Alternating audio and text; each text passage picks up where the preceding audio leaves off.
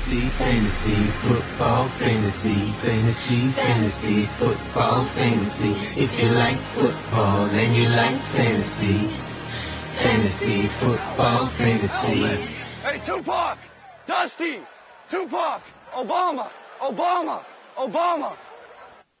Здравствуйте, здравствуйте, здравствуйте, уважаемые слушатели первого и поэтому самого лучшего подкаста о фэнтези-футболе «Фэнтези, футбол, фэнтези». С недавних пор у нас появились горячие конкуренты, но мы уверены, что вот совместное существование пойдет всем только на пользу. Поклонники а, фэнтези-футбола будут получать наиболее разные точки зрения и будут в восторге пребывать всю фэнтези-неделю – а сегодня я и два моих соведущих, Леша.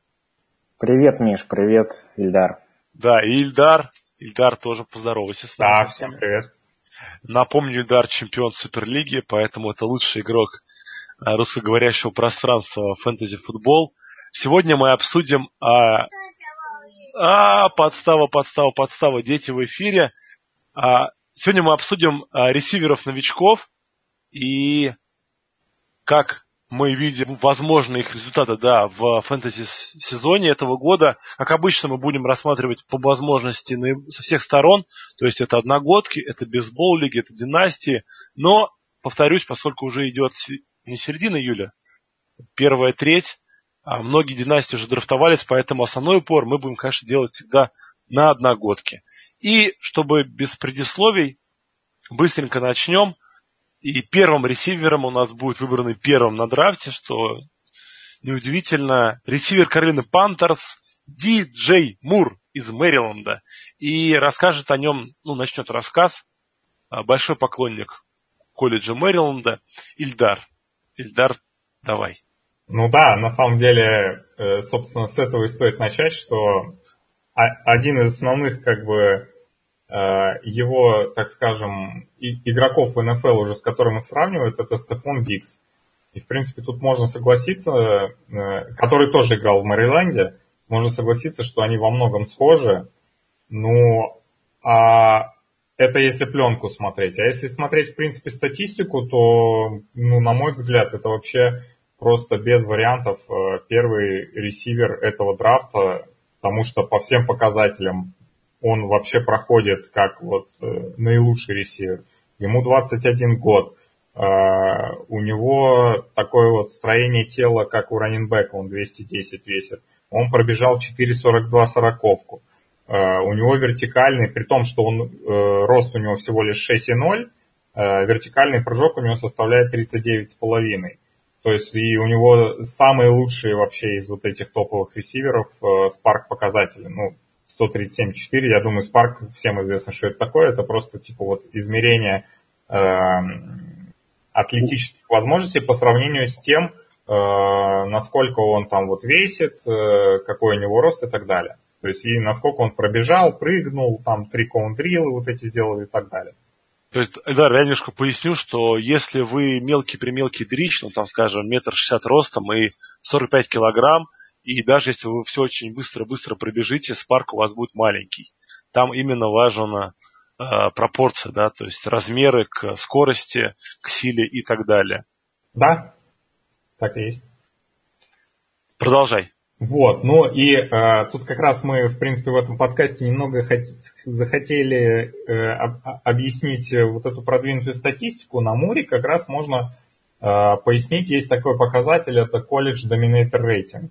А, ну, собственно, как из названия понятно, это насколько в колледже как бы ресивер это доминировал. Доминировал, причем он в своей команде.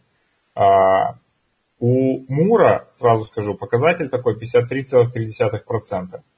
А, прежде всего, из чего это складывается, эта статистика? Это насколько ресивер в данной команде занимал так называемое, вот, собирал все э, ярды на приеме и тачдауны по отношению к другим игрокам этой же позиции, ну или там раненбеки и тайтенды, которые тоже принимают.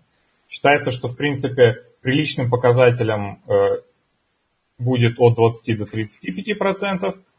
элитным от 35% плюс, это прям у вас какой-то очень крутой игрок может получиться, и таким очень плохим, то есть э, красным флагом это до 20%. Вот у Мура этот показатель 53,3%, это просто невероятный показатель. А, ну, с учетом того, что в принципе за все это время он сменил 8 квотербеков, э, за счет того, что он в принципе был таким вот, э, ну, основной основным игроком, вокруг которого, в принципе, вертелась игрока, да, при том, что он смел 8 квотербеков, да, ну, говорит о том, что просто игрок может попасть в любую команду НФЛ и показывать там достойные результаты.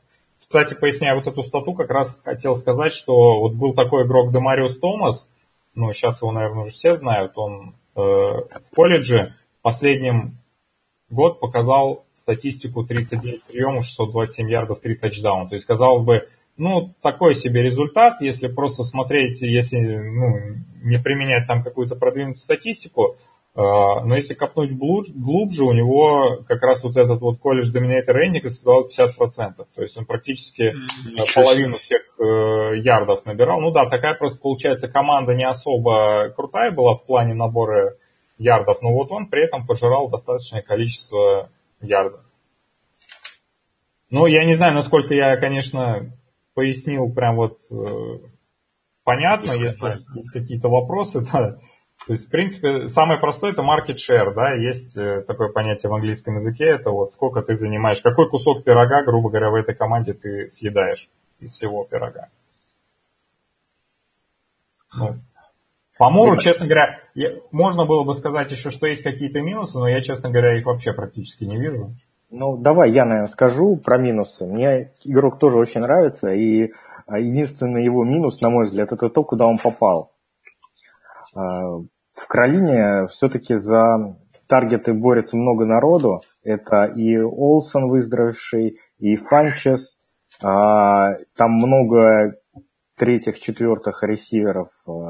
Самуэль, Тори Смит. Там понятно, что это все смешные имена но тем, тем не менее для каких-то целей их брали. Плюс, естественно, МакКефри, который на пасе должен много что получать целей.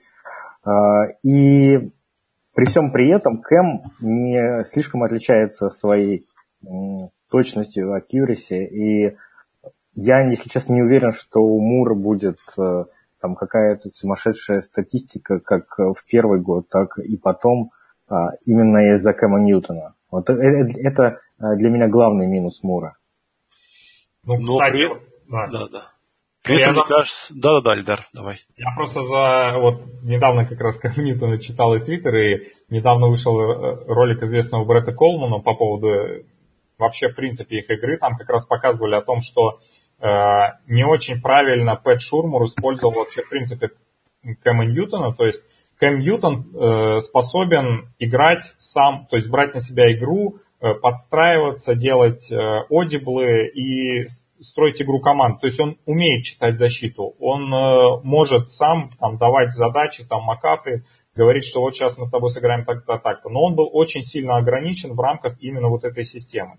И вот приход Норва Тернера как раз может развивать руки, в том числе и Кэму Ньютона, что они и пытаются делать, судя по слухам из вот этих кемпов, которые только прошли. Вот. Поясню, чем мне нравится Диджей Мур. Мне кажется, он а, один из единственных а, ресиверов этого драфта, который может стать первой целью в своей команде. Вот, поэтому, мне кажется, вот именно эта возможность, она должна очень ну, будоражить умы всех а, фэнтези-менеджеров, потому что upside очень классный. Ну и завершая разговор про Диджи Мура, не могу не сказать, что учился он в high school, которая называлась Имхотеп. К сожалению, найти данных в честь э, кино «Мумии» названа так эта школа или нет, я не смог, но, тем не менее, два египтянина было на драфте, не один, а сразу два. И идем дальше. Дальше у нас, естественно, Келвин Ридли, которого Атланта Фелконс для многих очень неожиданно выбрала в первом раунде по 26-м пиком – выпускник Алабамы, э, болельщик, кстати, в юности Чикагских медведей, и поэтому именно Леша расскажет нам про Келвина Ридли. А, ну, Ридли это, да, продукт Алабамы, а он очень быстрый и хороший маршрутчик, а, может делать большие плеи. С, пожалуй, в этом классе он, наверное, лучший, лучший маршрутчик, лучшие маршруты бегает. Но у него, конечно, есть и отрицательные моменты. Например, это дропы. У него 23 дропа на 335 таргетов в колледже. И плюс он уже довольно возрастной игрок, ему 23 года. Он всего на 6 месяцев младше Амари Купера, который, кажется, уже в лиге вечность целую провел. Что еще можно сказать по Ридли? Конечно, его потолок ограничен наличием в Атланте Хулио Джонса. А, сложно себе представить, что он будет набирать э, по 10 таргетов э, за игру, пока на поле находится Хулио. А, да, и Сану что-то будет отъедать. Плюс э, раненбеки ловят. В общем, он такой, видимо, будет надежным, крепким вторым ресивером в своей команде, что, в принципе, неплохо, потому что в Атланте все-таки довольно хороший квотербек, хорошее нападение – но игрок без сильного апсайда, я бы так его охарактеризовал. Ильдар, насколько, насколько ты согласен? Ну, я на самом деле с тобой, в принципе, тоже согласен. Мне кажется, Ридли это как раз некая противоположность Муру. Это как раз такой вот не такой атлетичный, как Мур, ну, точнее, совсем не атлетичный именно в плане вот общего спарка, да. Но да, комбайн, этом... комбайн он, что провалил. Да, ну, у него чуть ли не худший спарк как раз. Он, он же до комбайна у Майока был первым а, ресивером в его рейтинге, после уже Мур стал первым. Ну, он весь год, весь 2017 год Ридли был лучшим ресивером, по мнению всех-всех-всех. А, вот, при этом традиционно пытались весь этот год найти у него какие-то минусы, найти не могли, и вот комбайн его подвел, да, то есть а, стали, то есть по ходу сезона возникали вопросы к Ридли, что он недостаточно физически доминирует, да, на уровне даже студенческом. То есть и боялись, что вот мощные, крепкие ребята в лице там, ну, первых корнербеков команды НФЛ его будут полностью закрывать. Вот. Но вот он попал, мне кажется, как раз для себя в хорошую ситуацию, потому что основной, естественно, внимание будет приковано к Хулио, и вот второй номер вполне может. Э, тем более мы помним, да, что и Мэтт Райан традиционно в той же самой Red Zone Хулио обходит внимание, возможно, как раз из-за того, что там прикрытие более мощное, там, первые корнербеки и так далее. Тут у Ридли появляются свои шансы, если тут м, дружба наладится. Э, большинство тех экспертов, которые очень любят изучать какие-то микро кусочки игры, да, то есть отдельные плеи разбирать, они от Ридли в восторге, потому что очень хорошо. Он показывает головой, руками, ногами, всем чем угодно, различные обманные движения.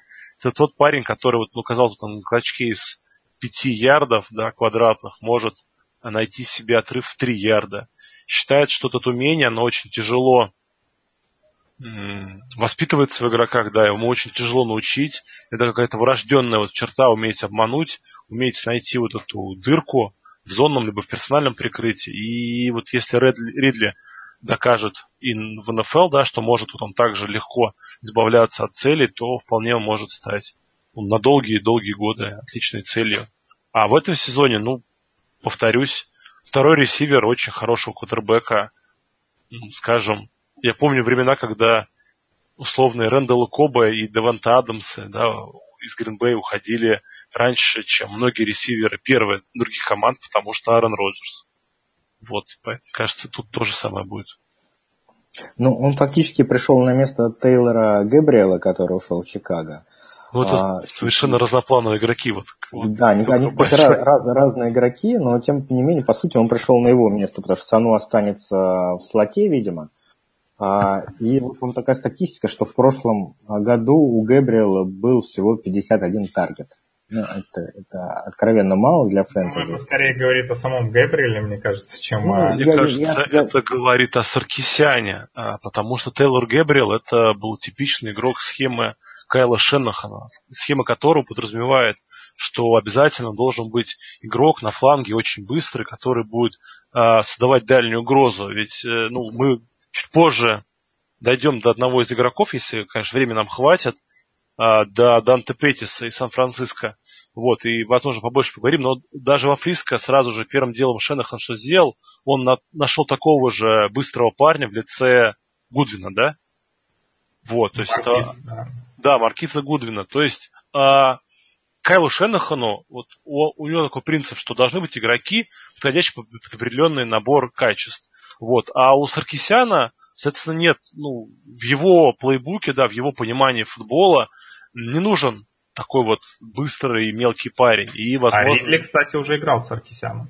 Да, Ридли играл с Саркисяном, ну, там, правда, недолго, и Ридли, ну, он совершенно, то есть он, ну, анти, если можно сказать, Тейлор Гебриэл, да, то есть если Гебриэл а, приходил в футбол, будучи бегуном, да, то есть он именно был звездой трека, был звездой прыжков с препятствиями, то Ридли это наоборот, это вот человек, который именно путем оттачивания своего мастерства принимающего добился того, что вот его выбрали вот так высоко. Кстати, в защиту Ридли я бы еще просто сказал, что Первый сезон у него был просто феноменальный, у него там было 89 приемов, 1045 ярдов и 7 тачдаунов. Это для фрешмана очень круто. Он даже побил рекорд Амари Купера. Вот. Но... А потом он просто играл с Джалином Хёрцем, который, не сказать, что прям вот отвратительный квотербек, но это просто такой э, выносной квотербек типичный, который ограничен в пасе. То есть он не Есть еще такой как бы минус, да, для, для, для Ридли. Это очень тяжело это представить, но будучи фрешманом в Алабаме, он уже был довольно старым парнем. То есть он даже у себя в, школе, да, в финальном сезоне сыграл всего три игры, потому что ему было 19, ему 19 лет исполнилось. То есть он, э, по сути, то есть он очень поздно, ну, видимо, как-то его в школу поздно отдали, да, то есть он всегда был ну, больше, быстрее, сильнее всех своих сверстников, просто за счет того, что, ну, он, ну, как, был старше он, там их на два года, грубо говоря. Он на шесть месяцев старше Лаквона Тредвелла. Ну, ну Тредвеллу-то не помогает, правда, что он такой молодой. Но, тем не менее, вот это, то есть надо понимать, да, то есть это не то, что вот он в, как вот есть фрешманы, которые пришли там, скажем, в 18 там, лет, или там чуть ли даже, ну да, 18, да, раньше, по почти нереально выпуститься там из школы, если вы не вундеркинд по мозгу, а такие ребята в футбол не играют. Вот, то вот 18 лет люди приходят, но они э, физически не могут с 21-летними ребятами соревноваться. Ну, просто потому что как бы там не, не были акселер, акселераты, да, вот многие ребята, мужской организм, он вот, силу набирает чуть позже, поэтому вот у Ридли в этом плане преимущество. Но я, кстати, я не считаю, что вот его возраст – да, вот это тоже там все любили. Ему 23 года, то, что вот Леша говорил, да, что он там на 6 месяцев моложе или старше Мари Купера. Я не считаю это таким уж огромным минусом, да, потому что, ну... Миш, ну мне, знаешь, в этой стезе вот э, одна мысль понравилась очень, что вот э, у Бамы, в принципе, Ник Себан это один из лучших э, тренеров, да, э, который из э, игроков выжимает максимум. И да, что да вот это они, всегда минус. Да, и да, дальше согласен. они типа могут не развиваться. Но это, в да. принципе, на примере Амари Купера, да? То есть, я, Амари... всегда, это я всегда согласен тобой, боюсь. То есть ты не знаешь, он доминировал за счет того, что его очень хорошо учили, или он доминировал за счет того, что ну, он просто очень классный парень. То есть ты всегда хочешь, чтобы студенческий тренер был говно, ну, грубо говоря, да, а парень доминировал просто за счет природного таланта. Как Но когда он попадет в, ну, в руки хороших тренеров, как ты ожидаешь, то прям там вообще засверкает. А с Алабамой, да, всегда есть риск, что это будет, ну вот, просто очень хорошо точный парень, умный. Ладно, давайте дальше идти, а то мы про одному Ридли говорили так долго. А дальше, ну вот если Мур и Ридли это общепризнанные всеми, да, и вся первый, второй номер, а, причем это как для династии, наверное, справедливо, также это справедливо для одногодок, да, то есть по EDP, то дальше идет очень сильное расхождение. А, мне нужен был какой-то водораздел, вот, и я выбрал водораздел, пусть это будет именно как ребят драфтовали. С некоторыми перестановками, ну, потому что там игроки есть очень специфические. Вторым, третьим выбранным, ой, ранен, тьфу ты, вайт-ресивером был Кортланд Саттон, который выбрал Денвер Бронкос. Это был уже второй ра- раунд. А, ну, про него нам расскажет теперь уже Ильдар, хотя мы с Ильдаром много болтали только что. Хотя Ильдар, да, не самый большой фанат при этом. Но я постараюсь... Слушай, не самый большой фанат, Леша, а может ты фанат Саттона? Мне кажется, у него вообще фанатов-то нету. Да кто ж фанат Сатана? Нет в таких. Ну, Сатан хороший парень, он очень похож на... А, на это можно и закончить. Демариуса Томаса такой. Он, он как раз, в отличие от диджея Мура, а, высокий, а, такой ну, классический первый ресивер, да. Да, его, вот э, тем, тем забавнее, что его взяли как раз в Денвер к Демариусу, видимо, растят его на вырост нов, нового Демариуса через, через годик, когда тот, тот э, покинет команду, как это запланировано. Все-таки и, то, и Томас, и Сандерс уже такие возрастные парни. Не юнцы, да. Слушайте, а как вам такое сравнение Элшон Джеффри? Я просто вот как вам двоим, вот как наиболее знаком с этим игроком. Да, в принципе, тоже пойдет сравнение. Очень похоже, да, да. Такой, это большой, э, высокий и для, для, как бы не будет странно звучать, possession receiver. То есть это парень, который хорошо прыгает, хорошо борется за мяч, но при этом у него нет э, ни хороших маршрутов, да, у него нет доминации скорости. Ну, то есть, если вот брать какие-то аналоги, да, то есть это не Хулио Джонс по физическим показателям, это там не, не Одел Бекхэм и там, не знаю, ну, это мелкие ребята у нас из больших хорошо бегает. Но при этом он очень крут в продвинутой статье в плане, кстати, вот этих физических показателей. Понимаешь, к сожалению, именно за это как бы его все постоянно и как бы вот пиарили, да, то есть все ждали. Ну тут самое удивительное, знаешь, вот пиарили за скорость, там, да, несмотря да, на рост. Да, вот да. три коун дрил 6.57 это просто чуть ли не лучший показатель всего драфта. Это при его росте и при том, что в принципе ходит такое мнение, что он не очень крутой роутранер. А как известно, вот Recon Drill дает как раз э, вот это боковое ускорение, которое дает тебе возможность быстро менять направление. И в принципе при таком росте 6.3 иметь такое Tricon Drill это как бы типа показатель того, что может быть его в студентов не очень правильно учили бегать маршруты, да, несмотря возможно. на то, что он может. И это как раз э, вот возможность для его роста в этом направлении. Причем очень крутая возможность для роста. Ты сказал, что диджей Мур это единственный кандидат, который может стать, наверное, в проекте, да? Не, я сказал один единственный, да, потому что я помнил о Контроле Сатане, и вот, ну, если мы берем классического понимания первого ресивера, да, которого всегда существовало раньше, то есть это там, Брэндон Маршалл, Дес Брайант, а, Хулио, да, Демариус Томас как раз. Вот он из всего этого драфт-класса самый вот прям вот, вот классический, да, то есть как а, эталонный первый ресивер должен был бы быть. Но вот что-то не хватает. Ну вот мы как раз сейчас так вот про это как бы говорим, да, что есть физика, ну, маршрут вроде не те. Вроде есть трикон, но при этом оторваться ни от кого он не мог в э, колледже, да. То есть колледж, если вы посмотрите, вот почему на Алшон Джеффри, да, похож. Очень много в его записях вот именно, именно этих вот 50-50 мячей, да, которые просто за счет того, что он высокий и довольно прыгучий, да, э, парень, он э, очень здорово боролся за мячи и их, ну, просто выдирал. И опять же, то есть, ну, ну сразу же начинается сомнение, а вот, ну, он же вот играл за такую команду, да, то есть, э, там, она не самая лучшая, да, то есть он там за кого играл, за какой-то... СМУ, по-моему. Да, да, да, то есть она там не в самом лучшем месте находится, и вот ля-ля-то поля, против кого он играл. Ну, вот это вот всегда начинается сомнение. То есть, если бы он эти же цифры показал в топовой конференции, я бы уверен, все говорили, что ну не, ну классно, вот он против хороших корнербеков 50-50 на мячи выигрывал. А тут как бы он против более слабых соперников выступал. И вот уже это так, ну вы знаете, и вот все эти сомнения, да, то есть я, мне, честно скажу, мне не нравятся все эти сомнения, когда начинаются, но, к сожалению, вынужден признать, что очень часто они имеют под собой правильную основу, да. Давай Говорить? я про него что-нибудь хорошее расскажу. Давай, скажи. Деле.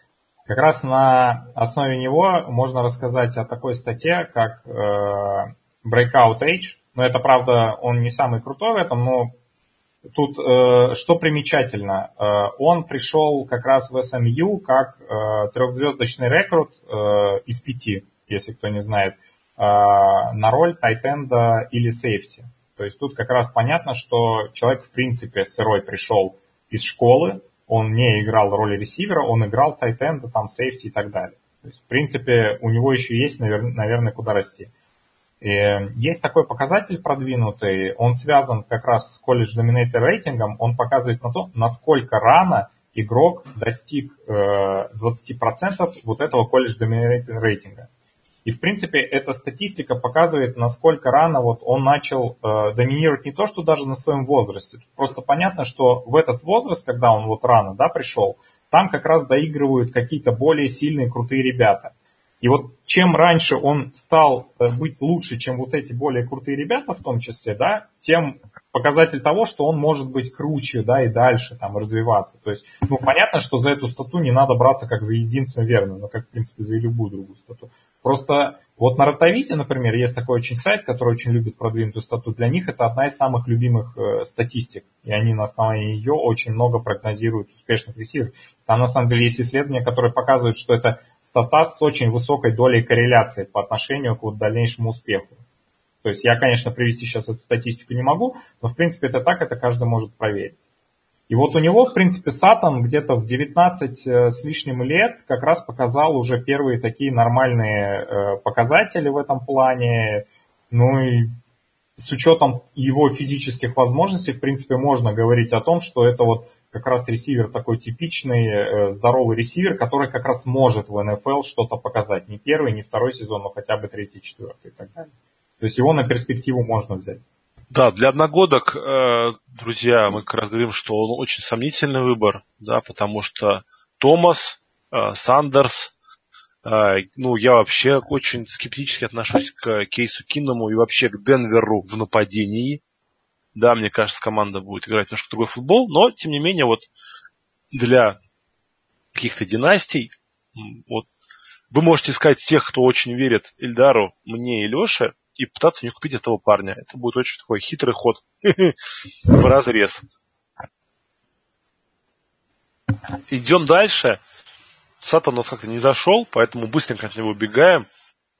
Дальше мы довольно сильно переск... Э, перескачем по выбору на драфте, потому что еще один игрок, который попал в, для себя в очень хорошую ситуацию, это выбор третьего раунда, 81 номер – который совершила любимая команда Сергея Самошкина, ковбой из Далласа, они выбрали моего тезку Михаила Галлупа.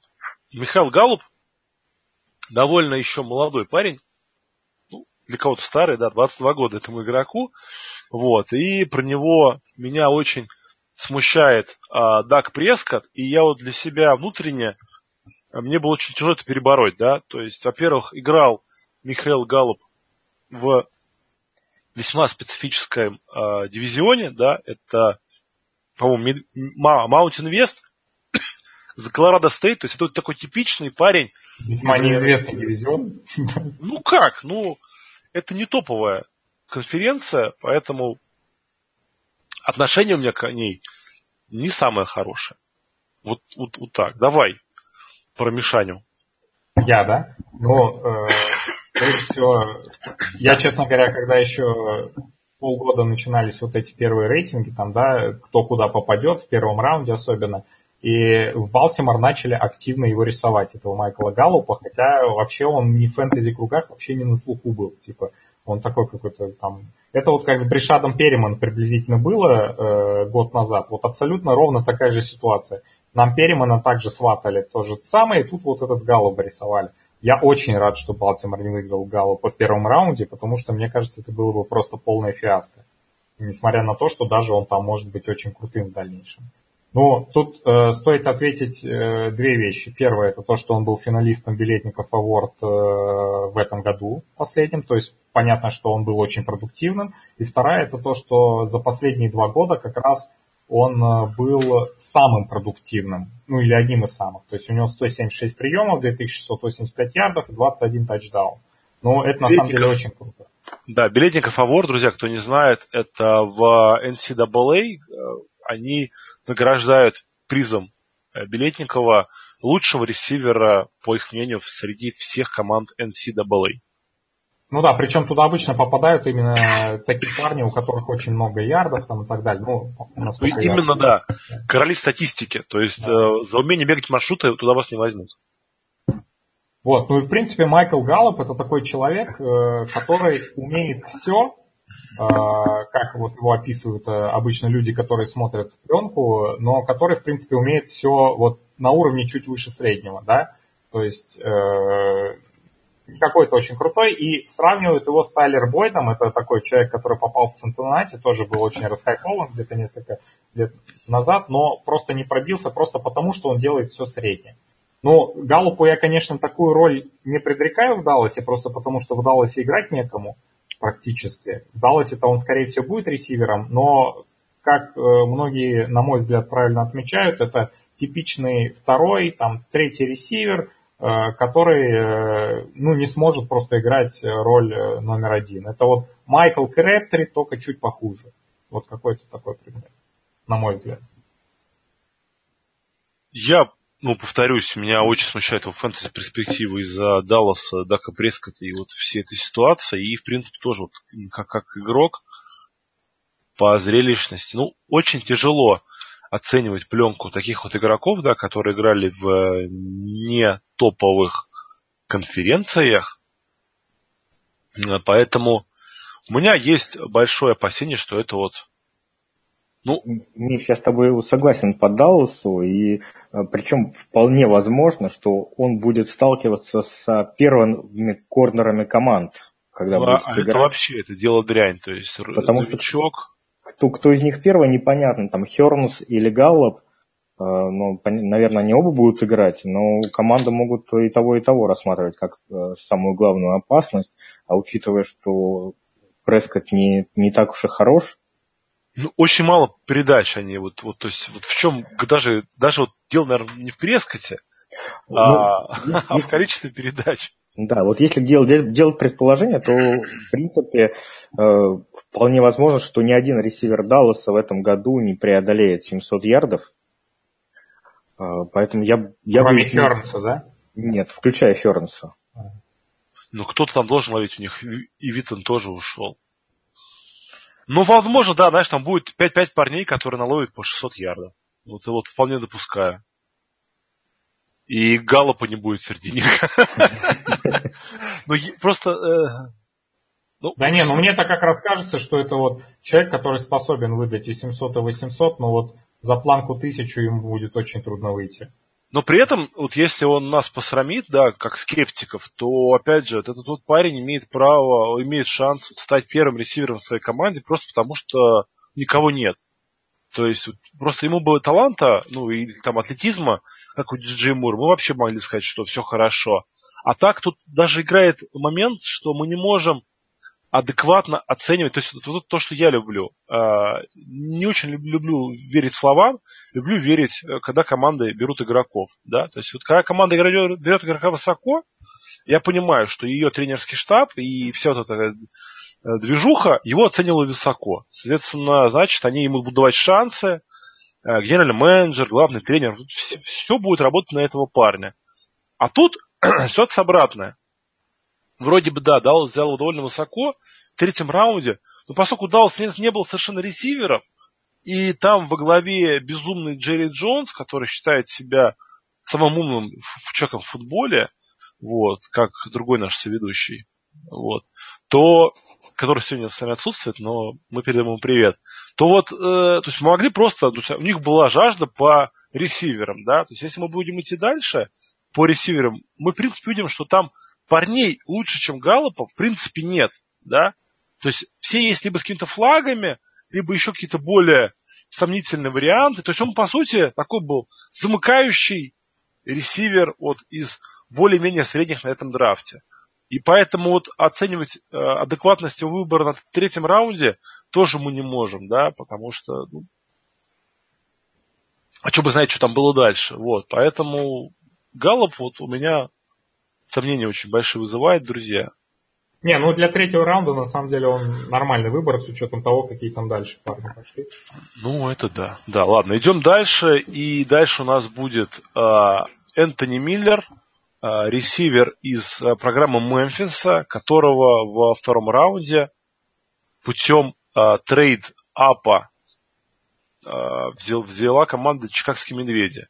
Ну, поскольку Чикагские Медведи это я и Леша, а я говорить долго не могу, кашель раздирает, то Алексей.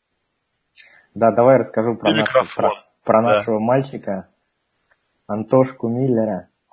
А, ну, сначала давай расскажу, что он в колледже наделал. Он был там очень продуктивен. Последние два сезона, оба сезона у него более 1400 ярдов, оба раза двойные цифры по тачдаунам. В 2016 году 95 кетчей, в 2017 96 кетчей. Э, и э, он э, в руках с, с мячом очень опасен. То есть он 44 мистекла спровоцировал на 238 приемах. И это все несмотря на то, что он ростом всего 5.11, но, правда, при этом он так хорошо сложен, такой крепкий пацанчик. И он может играть как в слоте, так и снаружи. Но в Чикаго он, скорее всего, будет все-таки основное количество снэпов играть а, именно в слоте, поскольку там Ален Робинсон с одной стороны и Тейлор, Тейлор Гебриэл а, с другой. Что... И Кевин Вайт. Кевин Вайт в твоих снах только играет за Чикаго. А, что касается его перспектив Чикаго, то они мне очень на самом деле нравятся. А, во-первых, Пока меня очень большие опасения мучают по поводу Робинсона. Он еще не, не а, начал нормально тренироваться после травмы, да еще и переход в новую команду. Известно, что ресиверы, когда меняют команду, у них какое-то время уходит на адаптацию, то есть они не сразу начинают играть на полную. А во-вторых, э, очень интересная есть статистика по Митчеллу Трубицке. У него в прошлом году был рейтинг успешных а, розыгрышей 61%, когда он кидал в центр поля, то есть тем, тем кто слот, слотам, тайтендом, и всего лишь 34%, то есть в два раза меньше, э, когда он кидал а, на бровку. Э, то есть он, в принципе, гораздо более успешный именно когда кидает по центру, и это то место, где будет играть Миллер. Э, и я не исключаю, что Миллер будет уже релевантен в фэнтези с первого года. Тем более, что Чикаго его так любит, что поднялись за ним, чтобы задрафтовать. Ну да, ну, по сути даже они не поднялись, они ворвались в драфт, то есть они отдали второй раунд 2019 года, чтобы взять Миллера, то есть это многие считают, что это было довольно такое агрессивное движение, никто его не ожидал. А, ну, немножко так тоже про Миллера, поскольку мы с Лешей хорошо знаем. Самое интересное, что вот всех а, он стал лучшим ресивером в истории своей, своего колледжа, Мемфис, да, и самое интересное, что он туда, он стал им, будучи волконом, то есть ни один колледж ему не предложил спортивной стипендии, вот, поэтому он направился в колледж Мемфиса, где, соответственно, проживал, и где, по-моему, в колледже работает его папа, одним из профессоров. И он, будучи обычным студентом, на общих основаниях посещал тренировки, и вот смог вот добиться причем у него за карьеру было, по-моему, аж три квотербека, да, то есть он со всеми показывал хорошие цифры. Вот. При этом, ну, поскольку вот он был вулконом, да, он отыграл сука надо, он довольно уже возрастной игрок, ему тоже 23 года, как и Келвину Ридли. Вот, так что вот так. Ильдар, давай, ты тоже любишь Миллера. Ну, это вообще мой любимый ресивер. Вот, с этого драфта, ну, наверное, после Мура. Я бы отметил просто некие отрицательные моменты, ну, просто вам как фанатам Чикаго, наверное, они просто не видны. Э, первый ты, в принципе, сказал, это как раз то, что он, по сути, как и Ридли, в таком же точно возрасте, он даже чуть постарше, насколько я знаю. Второе – это то, что у него есть concentrational дропы, то есть и 5 фамблов за карьеру. Но это достаточно много на самом деле. И третий момент – это то, что у него есть некие проблемы с травмами, которые его преследуют на протяжении вот, студенческой карьеры. И, в принципе, он и в семнадцатом году тоже имел некие проблемы, связанные с травмами. Так, в принципе, да, это, наверное, один из тех ресиверов, которые можно смело брать в одногодках, и которые уже в этом году вам э, спокойно дадут value за счет того, что вы вот их знаете, вы их берете там где-то в десятых, в двенадцатых раундах, и спокойно их потом можете ставить в старт чуть ли не там со второй, с третьей недели, и они будут вам приносить очки. Да, ну и минус, главный, мне кажется, у Миллера, это то, что очень много у него будет соперников по, вот, по пирогу. Да, так, а, да, вот, кстати, э, очень интересный момент, что он же будет соперничать, даже тут можно не брать во внимание Алина Робинсона и э, второго крайка, кто у вас? Гебрила. Гебрила, да. А тут надо понимать, что не просто так взяли Трей Бертона. То есть есть Адам Шахин, который классический тайтенд, ну, хотя тоже там ресивер, да. Есть Трей Бертон, который очень много может забрать из слота. И он, в принципе, такой, он сложен так, что он, в принципе, может играть слот ресивера. Тут вот в этом, конечно, большой вопрос. Да, и там в том, в том году была статистика, что Фили в слоте Бертон там какие-то сумасшедшие показывал цифры по продвинутой статистике. Вот, поэтому... Но поклонникам наверное, династийного футбола Миллер а, пригодится, но в первый год, говорю, вот очень сомнительно, что он берет хорошие цифры, но вот игрок интересный, да, многие его считают будущим там Хулио, ой, не Хулио, Оделом Бекхэмом, Антонио Брауном, ну, я ко всему отношусь так очень скептически, вот. И вас тоже призываю, да, не вестись, потому что, опять же, играл он в колледже Мемфиса, не самые сильные соперники у него были, но тем не менее а, цифры, да, сумасшедшие. Вот. И тот момент, когда на ярды лучше не смотреть. Потому что огромное количество этих ярдов.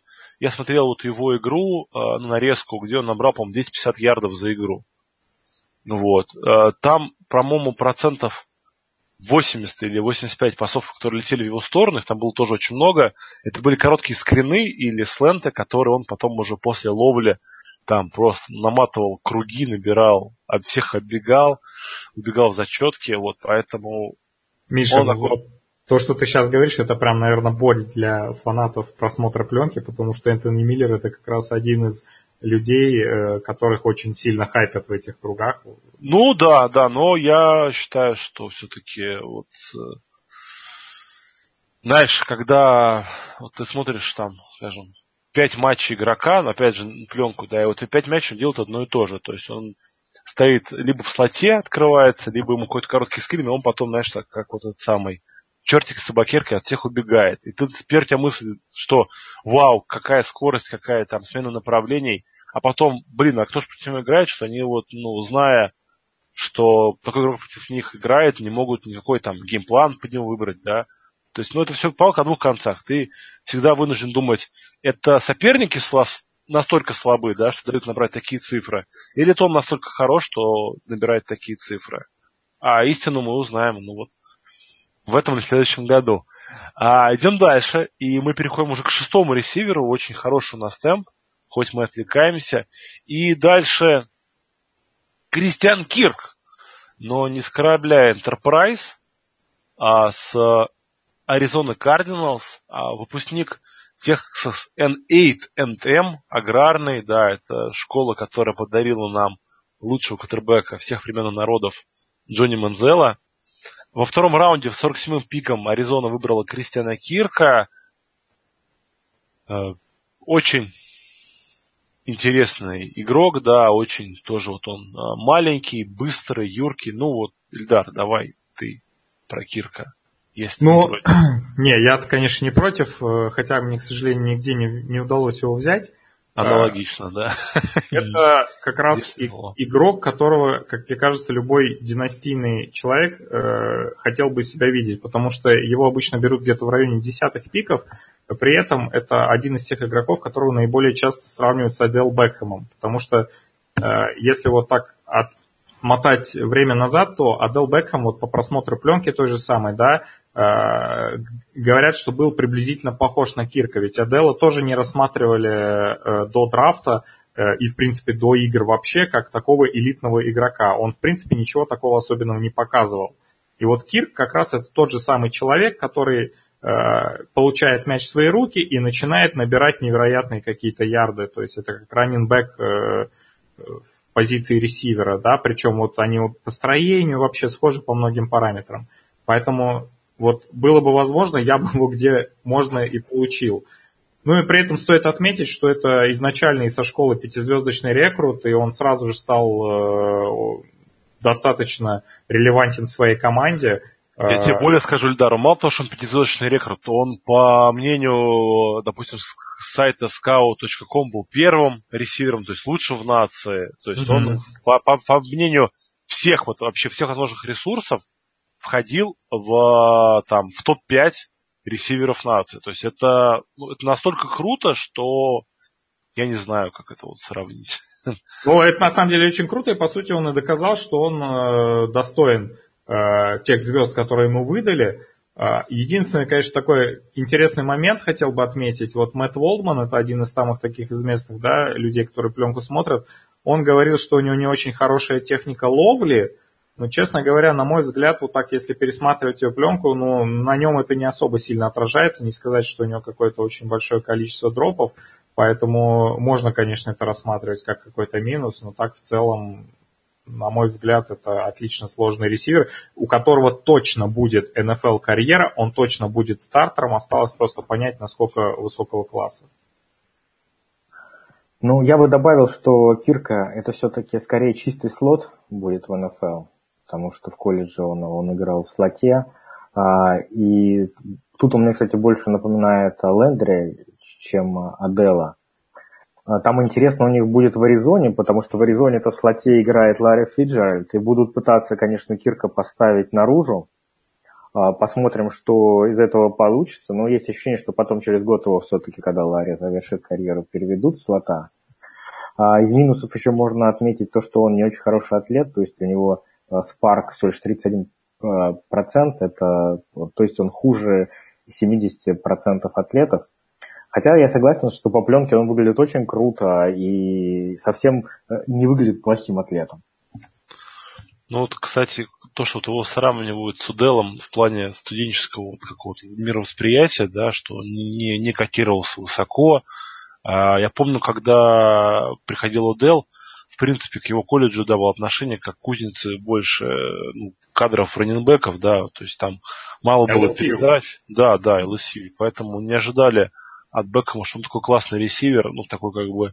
Откуда вышел великий Джереми Хилл, конечно. Студенческий футбол, студенческий футбол. А Кристиан Кирк, наоборот, он в программе, которая играет в очень агрессивный пассовый футбол, да, Texas A&M, вот, поэтому у него, соответственно, и личная статистика хорошая, вот, но игрок интересный, будем следить. Вообще, вообще вот этот драфт-класс, вот мы обсуждаем сейчас, он наполнен а, такими крепкими вторыми ресиверами, как да, вот я да, сказал, да. которые будут в НФЛ крепкими вторыми ресиверами. То есть вот из а, таких топовых игроков, которые могут стать первыми ресиверами, пожалуй, только Диджей Мур а, и а, Саттон. Ну, вот если он... Ну, на, на если, сейчас, если, да. Если, да. если все получится, да. А, вот остальные все-таки выглядят больше как а, вторые ресиверы. Да, согласен. А сейчас мы вообще перейдем э, к внезапному, ну, время еще есть и хорошо у нас идет э, ресиверу. Это ресивер, потому что я считаю, что он будет он третьим в своей команде, но тем не менее мы не можем про него не поговорить, потому что он ну, очень крут, крут во многих показателях. Это Джеймс Вашингтон. Э, и его действительно высоко выбрал Питтсбург. Не знаю для чего, когда есть Жужу и Антонио Браун, но тем не менее. Второй раунд, 60 общий номер, Джеймс Вашингтон – ресивер из Oklahoma State, как раз таки победитель Biletnikoff Award 2017 года, да, но Oklahoma State, друзья, это не тот, где играл Бейкер Мейфилд, это другой вуз. Ну, про Вашингтона кто хочет? Давай начну, я продолжит. Это, Давай, да. Да, действительно, его выбрал Питтсбург на замену э, Мартавиусу Брайанту. Брайанта они слили как раз во время драфта. Молодцы. А, он такой э, дальняя, дальняя цель, скоростной игрок. А, у него в 924 ярда из 1500 ярдов как раз а, были получены в колледже на go-роутах и постах, то есть это на длинных маршрутах. А, он четко занимает роль Брайанта в Питтсбурге, будет растягивать а, по вертикали поле. Конечно, он только третий игрок а, после Брауна и Жужу. Что по нему хочется еще сказать, что мы привыкли к тому, что в Питтсбурге очень сильные тренеры ресиверов. Да, то есть кто туда не попадает, но если не совсем не совсем дерево, дерево ну, да, или не, не укурыш, то, то в Питтсбурге из него делают очень приличного ресивера, который потом может и остаться в Питтсбурге, и усилить какую-то другую команду. А, поэтому вот э, меня эти ресиверы Питтсбурга, они теперь каждый драфт прельщают, и мне всегда хочется такого в свою команду заполучить а, на вырост. Ильдар, что добавишь по Вашингтону? Да, в принципе, наверное, добавить нечего. Я бы только сказал, что, наверное, это вот э, Кристиан Кирк, только который будет играть э, не слота, а аутсайд ресивера. То есть это такой же точно э, ресивер, который будет бороться за каждый ярд, э, который, несмотря на то, что производит впечатление как такого чисто э, скоростного ресивера, да, на дальних маршрутах, э, ну, хотя скорость у него не такая уж и крутая, но в принципе он бегал на мой взгляд, именно вот такие вот маршруты на дальнюю дистанцию. При этом он э, очень неплохо борется за мячи, несмотря на свой низкий рост. Э, ну и, в принципе, как раз в Питтсбурге, мне кажется, нашли замену э, Мартавису Прайнту, которого вообще удивительно, конечно, они смогли продать за третий пик. Спасибо Джону Грудену. Да, это вообще это издевательство, мне кажется, какое-то просто. Может, просто Брайант вместе с Груденом что-то покурил, и поэтому вот его и выбрали. Знаешь, как бы такое, то есть... Э, о, о, ему нужен был дилер проверенный. Да, ему, ну, ему нужен был кто-то привез просто что-то туда. Вот ну ладно, про Джейс Вашингтон все, и просто потому, что сегодня уже этого игрока упоминали, поэтому о нем поговорим. И плюс он станет игроком, который заткнет, э, замкнет заткнет. Ну, или, возможно, заткнет, да. Он все-таки был выбран во втором раунде с 44-м общим номером, что довольно высоко. Это Данте Петис, ресивер из э, Сан-Франциско Фотинайнерс. Они его выбрали, а так он играл за Вашингтон Хаскис. Э, очень интересный парень, да, потому что его выбрал Кайл Шенахан. А, как я уже сегодня говорил, у Кайла Шенахана а, есть понимание того, что вот у него есть какая-то схема, туда нужен конкретно один маленький быстрый, один высокий быстрый, и там, скажем, обязательно ему нужен э, ловящий раненбэк, да, это вот вопрос о том, почему столько денег отдали Маккинону, да, и почему отпустили Хайда. Вот, Хайд э, в прошлом году э, был одним из худших э, раненбеков лиги на приеме, несмотря на то, что его очень а, активно грузили передачами, а просто потому, что это вот философия Кайла Шенахана. И поэтому дали ему уйти и подписали Маккинона, в принципе, на какие-то безумные деньги, ну, по мнению многих. Вот э, именно по этой причине то, что именно Данте Петерс выбрал Кайла Шенахан, да, это вот, ну, вот весь ажиотаж к этому игроку и вот относится. Ну что, Ильдар, ты про Петиса, я знаю, что это твой парень. Да, я, я вообще полностью с тобой не согласен. Вообще, ну вот отлично, это прекрасно. Да. Наконец мы, мы будем спорить. Первое, э, что хотел... Ну, я не сильно знаком, конечно, со стратегией Кайла Шенахана в плане построения тактики там и так далее, ну, потому что я просто в этом не особо сильно силен. Э, но, на мой взгляд, Данте Петис это игрок, которого можно просто поставить в любую позицию. Это кик-ретернер, пант-ретернер, Э, слот, э, крайний ресивер и так далее. И, собственно, Кайл Шенахан это где-то уже отмечал, что они за ним и поднимались, потому что они видят в нем такую затычку, которую можно поставить просто в любое место. И второе, как раз, э, как мне кажется, что и отвлекает многих от того, что Данте Петтис настолько высоко мог, бы котироваться, это то, что у него 9 тачдаунов на пант-ретернах, и многие считают, что это некий такой Тайлер Локет, э, которого тоже очень все было круто в колледжах на возвратах, который при этом тоже очень многим ценился за то, что он очень круто бегает маршруты, как и Данти Петтис. Но в НФЛ у него, к сожалению, как раз из-за этого или не из-за этого, может быть из-за травм, почему-то не получилось. Ну, Данти Петтис это какая-то немного улучшенная версия, на мой взгляд, Тайлера Локета, у которого может все гораздо лучше получиться, в том числе потому, что он попал к более такому хорошему тренеру в этом плане, для ресиверов в том числе. Ну и э, еще один момент, э, с которым я, честно говоря, был не согласен, правда, я уже забыл, с чем я хотел не согласиться, но, наверное, потом. Давайте вы, э, Леша, Хайда скажет, а я вспомню. Или, Нет, или не Маккинона. Не, нет, там не про Хайда, там что-то другое было. Сейчас я постараюсь вспомнить, это Алеша может скажет.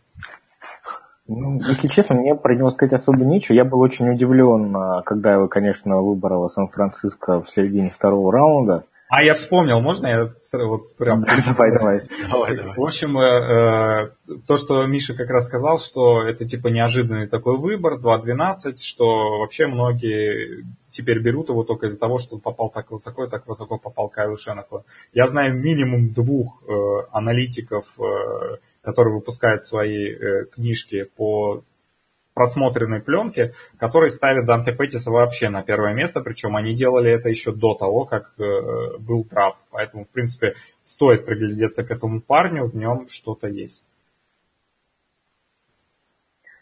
Ну, будем приглядываться, значит. Вообще есть такая тема, что э, игроки ресивера, которые э, хорошо на возвратах использовались в колледже, которых это получалось, они очень их скиллы транслируются очень хорошо в НФЛ.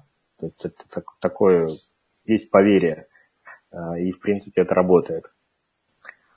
Посмотрим. Ну, это типа логичное поверье, просто потому, что если ты можешь обыграть чуть ли не через все поле там кучу защитников, там, да, то наверняка ты себя так после ловли в открытом поле сможешь проявить. То есть это вот как раз тот э, скилл, который, в принципе, коррелируется с тем, что ты можешь показать на позиции ресивера, именно играя стандартно. Тут главное, чтобы ты умел бегать маршруты. Вот э, мы с Лешей можем подтвердить, что мы, был... мы с Мишей умеем бегать маршруты.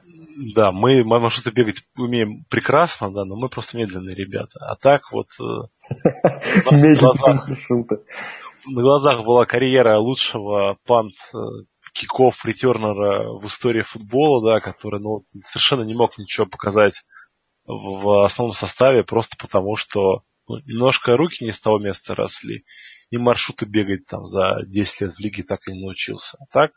Не, ну, это как раз не тот вариант, потому что с маршрутами у него... Не, не, я согласен, да, я, я не хочу вешать на Петиса лейбл только там, что вот э, он там только кик-ретернер или пант-ретернер, да, тем более, что такое кик-ретернер мы теперь не знаем.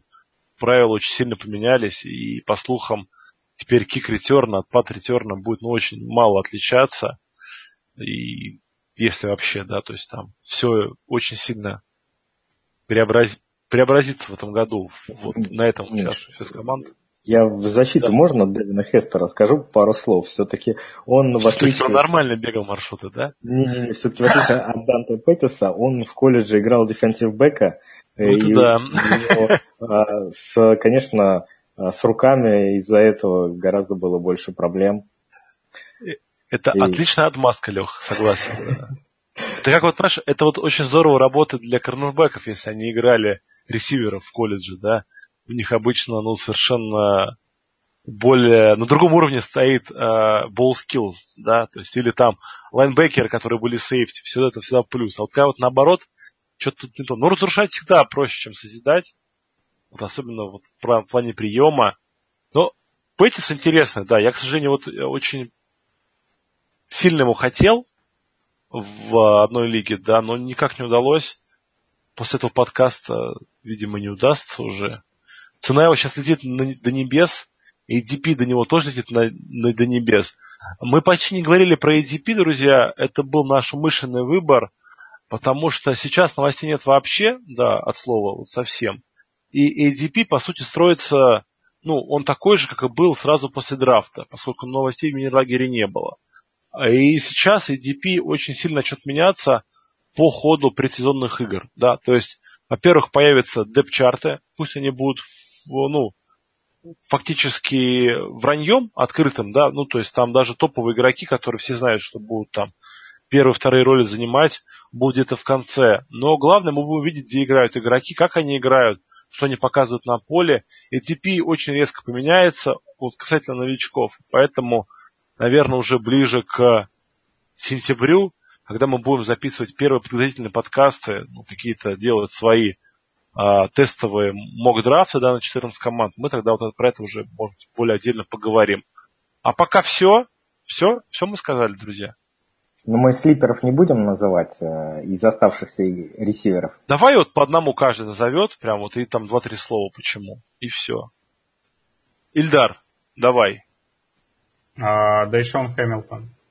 А, Denver Broncos, Penn State, лучший ресивер Penn State, супер маршруты. Из, из Penn State э, это такая кузница ресиверов э, уже оттуда сколько вышло за последние Ален сезоны. Робинсон. И Ален Робинсон, и Крис, Крис Годвин. Годвин да. Фактически не играющий ресивер.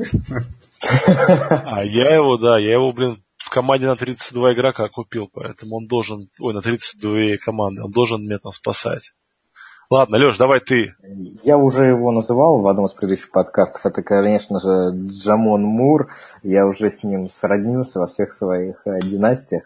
Э, у меня вообще, конечно, с ним есть история. Я его заприметил еще до драфта.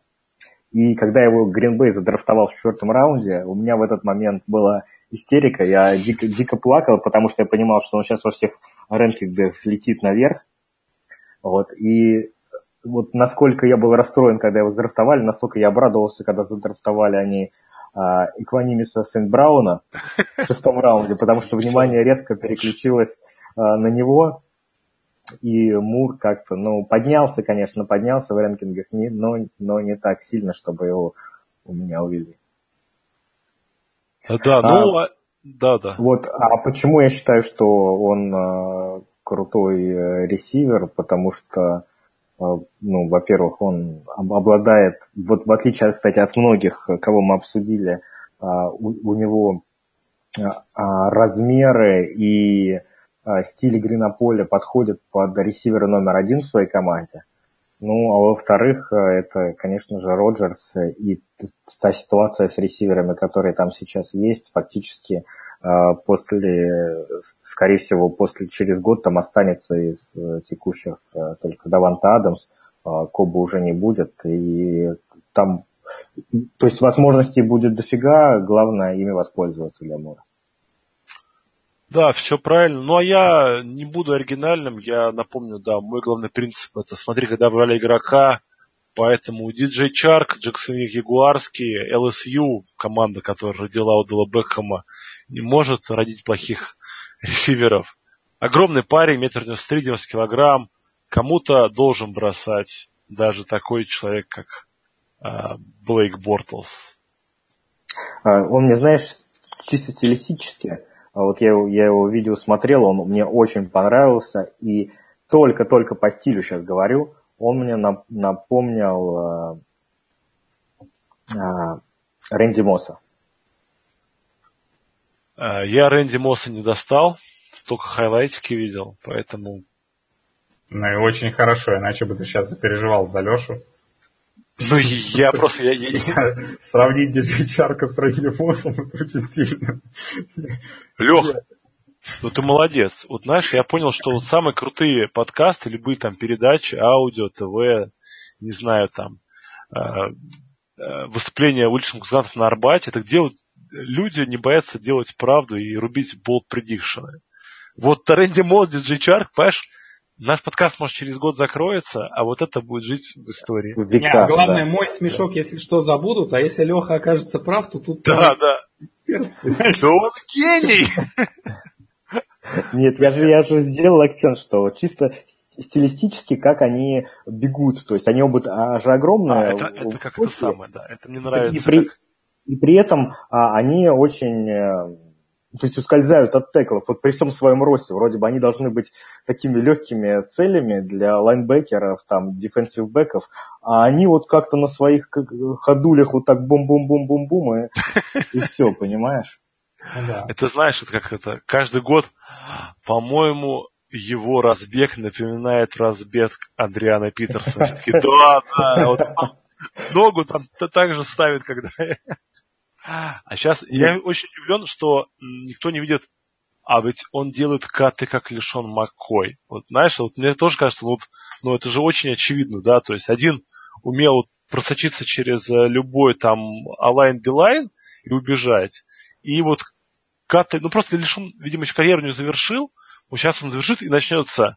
Вы знаете, ничего не хочу сказать, но вот этот парень, он, На самом деле я даже вот делаю историю не только для русскоязычных подкастов, я даже вот а, в англоязычных подкастах не слышал, чтобы хоть кого-нибудь сравнивали с Рэнди Моссом. Хоть как, поэтому это вообще просто историческая хуйня сейчас. Ой, ну да. Тут недавно тоже там, да, в воскресенье у нас историческая фигня случилась в э, европейском футболе. Да, вот. да. Из той же серии. Друзья, с вами был подкаст Fantasy Football Fantasy. Надеюсь, вам все понравилось. А мы вернемся к вам, ну, примерно там через неделю, плюс-минус пару дней. А следующими на очереди будет, я думаю, самая сочная позиция. Квотербеки. Не, ну тайтендов что обсуждать? Я вообще считаю, что тайтендов пора как кикеров и, спец, и спецкоманды защиты, да, выгнать из этого самого, из фэнтези-сообщества. Я из футбола, в общем. Да, да, какая-то это ненужная, безумная позиция. Да. Есть Келса, Гронг и Эрц, и Бертон. Не, ну там нормально народ наберется. Ладно, мы еще про это поговорим. А, всем удачных недель, выходных удачи нашей да, сборной, где бы она ни играла, и вашей сборной, друзья, где бы вы ни жили, во всех турнирах. Э, подписывайтесь на нас в iTunes, подписывайтесь на нас в Подстер, благо, что мы там долго, надолго и серьезно. Вот. Слушайте нас, рассказывайте про нас друзьям, и пусть все у вас будет хорошо. Пока. Миша, а картинку с ресиверами же мы разместим там со статистикой, да? Обязательно, да. А, ну да вот, обязательно. смотрите там, да. Будет супер картинка от Эльдара, друзья. А, собственно, а, скилл пейнта 3000. Трехцветная, трехцветная. Ну вот, поэтому 3000. Oh, come on.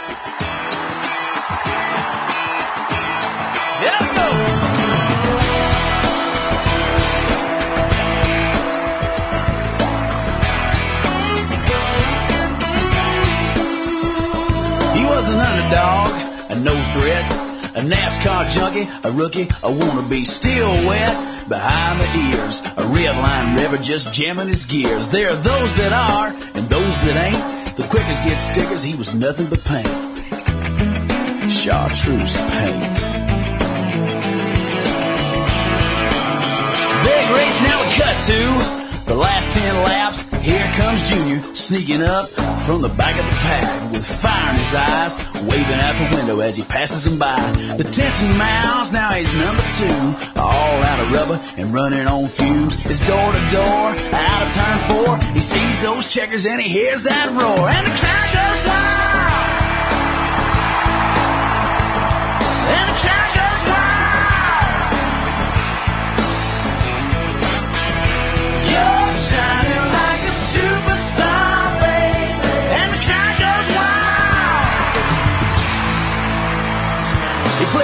the roadside bars, a real humdinger, a blue-eyed singer with a red guitar around his neck.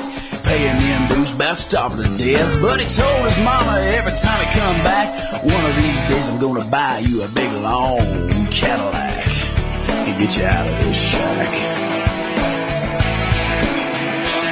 He hit the road, fronting the band. Six long hairs bobbing up and down in a Chevy van. All beat up, he did a lot of giving, but he never gave up. Then one night, he wrote a song, made a little record, started catching on. Now it's Coliseums, he's all the rage. The lights go down when he hits the stage, and the crowd goes wild.